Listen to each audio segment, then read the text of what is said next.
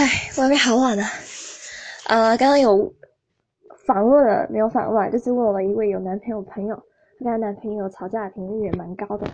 然后在问完之后嘞，他就给我的回应是：没错，就是一阵沉默。我觉得其实即便就是时常吵架，他应该也没想过这个问题。所以反反向来看，就是出这个标题的人，就是他前是不是有精神出轨啊？不然一般人怎么可能会想到这个问题？就是即便是吵架是很正常的事情，就是有不好的地方，就是可能就是一起去改啊什么的。要比较永远比较不完，所以我觉得一旦你有这种想法的时候，你其实已经有一点危险哦。